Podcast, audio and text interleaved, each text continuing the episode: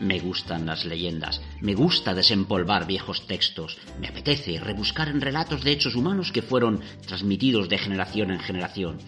Las leyendas poseen cualidades que les dan cierta credibilidad, puesto que se basan en acontecimientos históricos, en orografías curiosas, construcciones antiguas o incluso personajes relevantes.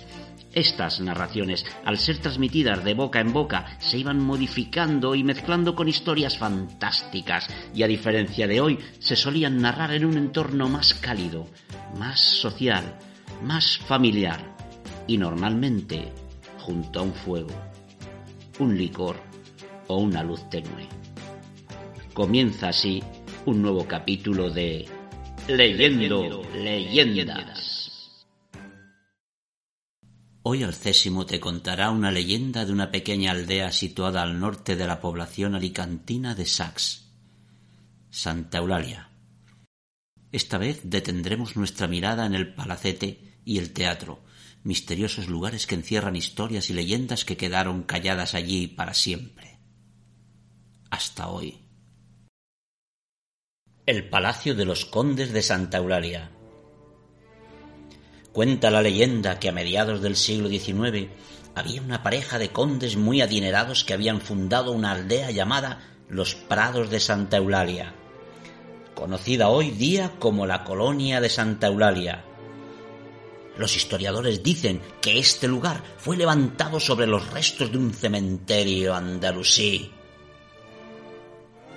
A pesar de la inmensa fortuna de la que disponían los famosos condes, ellos mismos se consideraban personas desdichadas, ya que no eran capaces de tener descendencia.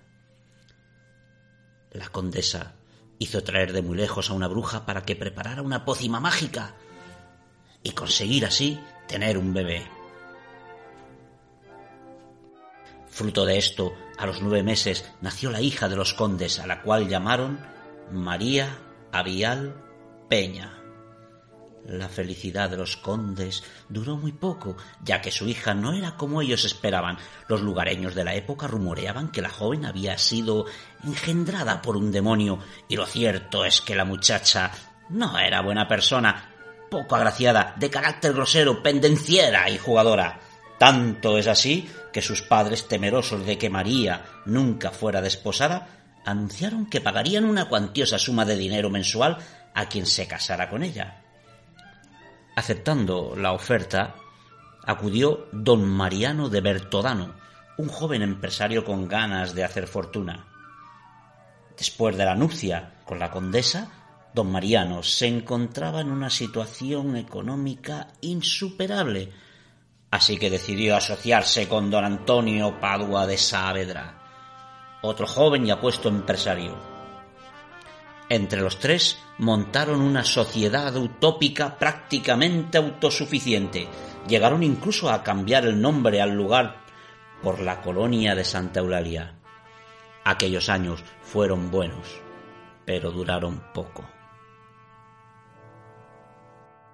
Don Mariano y Doña María vivían juntos en un hermoso palacete conocido hoy día como el Palacio de los Condes, situado enfrente de una ermita en el centro de la colonia. Doña María, que a pesar de todos sus defectos tenía un gusto exquisito, para su deleite personal, hizo construir a escasos metros del palacio un precioso teatro de estructura italiana. El teatro a día de hoy, y a pesar de estar semi derruido, conserva un encanto especial que lo hace poco menos que mágico.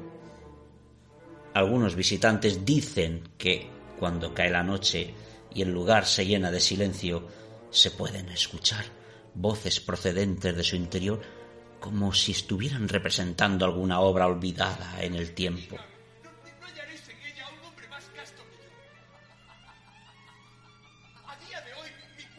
Los innumerables caprichos y el agrio carácter de la condesa minaron la relación entre ella y don Mariano hasta el punto de no soportarse el uno al otro. El empresario desgastado por la situación, decidió romper lazos con doña María. Su acción provocó el final de la sociedad que había montado con su socio don Antonio Padua de Saavedra, quien había demostrado ser un compañero fiel.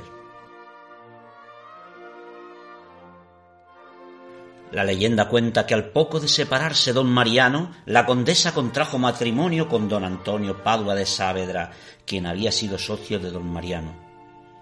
Don Antonio había sido seducido por el poder económico de la condesa, y aunque el empresario ya había amasado grandes cantidades de dinero mediante méritos propios, este matrimonio haría que su fortuna se multiplicara considerablemente. La condesa contrajo su segundo matrimonio con el joven y apuesto empresario de éxito don Antonio Padua de Saavedra. Al poco de casarse, don Antonio ya no soportaba más la convivencia con la condesa y empezó a tener los mismos vicios que consumían a su reciente mujer. Se volvió un vividor, un jugador empedernido, un bebedor y un mujeriego. Don Antonio, en un arrebato de cordura, quiso alejarse de la condesa y acabó instalándose en una casa de Barcelona. Don Antonio Padua de Saavedra se encontraba a cientos de kilómetros de su hogar cuando llegaron rumores de la colonia de Santa Eulalia.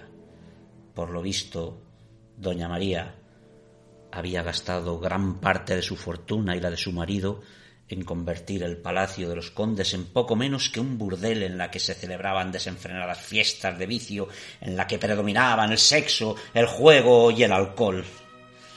Se dice que el conde don Antonio Padua de Saavedra volvió corriendo a la colonia para poner fin tanto descontrol, pero una vez allí sucumbió a los encantos de la condesa doña María Avial Peña. El joven bebió durante toda la noche y jugó hasta perder toda su fortuna. Cuando se hizo de día, el cadáver del conde yacía inerte sobre una pequeña fuente situada en el exterior, escasos metros de la puerta principal del Palacio de los Condes. Don Antonio tenía medio cuerpo dentro de la fuente, con la cabeza completamente sumergida en el agua. Algunas teorías dicen que la muerte del conde no fue un accidente, que se suicidó al haber perdido toda su fortuna.